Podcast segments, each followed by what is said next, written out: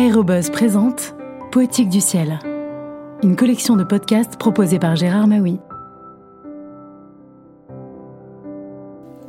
Bonjour, dans son autobiographie Vivre et voler, Jacqueline Royol raconte sa vie d'aviatrice, de ses débuts de pilote de tourisme en 1948 à sa brillante carrière de pilote d'essai, ponctuée de nombreux records.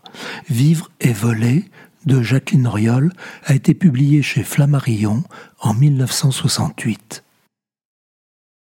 C'est une bien curieuse manière de comptabiliser sa vie, mais pendant le quart de la mienne, en l'espace de douze ans, j'ai été cinq fois la femme la plus rapide du monde. Entre 1951 et 1963, cinq fois, dans des circonstances diverses, sur des appareils différents, j'ai enlevé le record du monde de vitesse, toujours détenu par l'américaine Jacqueline Cochrane, et cinq fois, après des périodes d'une ou deux années, Jacqueline Cochrane me l'a repris. Un autre compte insolite consiste à diviser un quart de ma vie en années avec et années sans le record du monde. Ce qui peut s'appliquer tout aussi bien à mon amie et rivale américaine à l'exclusion de toute autre femme au monde, étrange rançon de notre étrange métier.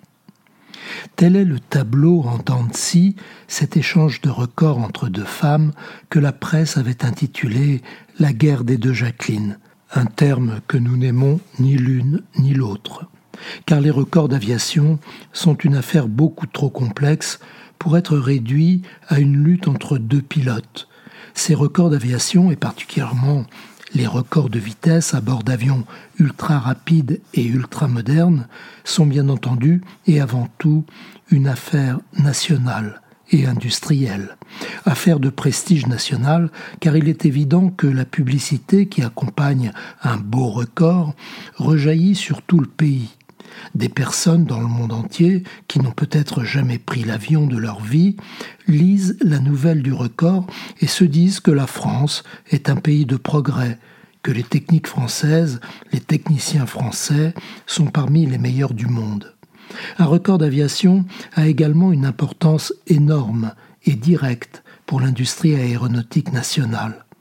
Il serait faux de dire que les acheteurs étrangers se précipitent sur un appareil uniquement parce qu'il détient un record de vitesse, mais il est probable que ce record pèsera d'un certain poids sur le choix des acheteurs.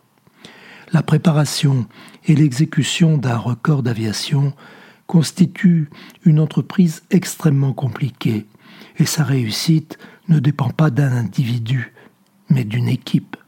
Songez seulement que mes derniers records sur Mirage 3 ont mobilisé des équipes de 23 spécialistes. La préparation exige une minutie extraordinaire de la part de tous ceux qui y participent, mécaniciens, contrôleurs, techniciens de toutes sortes, et jusqu'aux médecins du personnel navigant. Cependant, au dernier maillon de cette longue chaîne de constructeurs, fonctionnaires et techniciens, il y a l'exécutant, le pilote.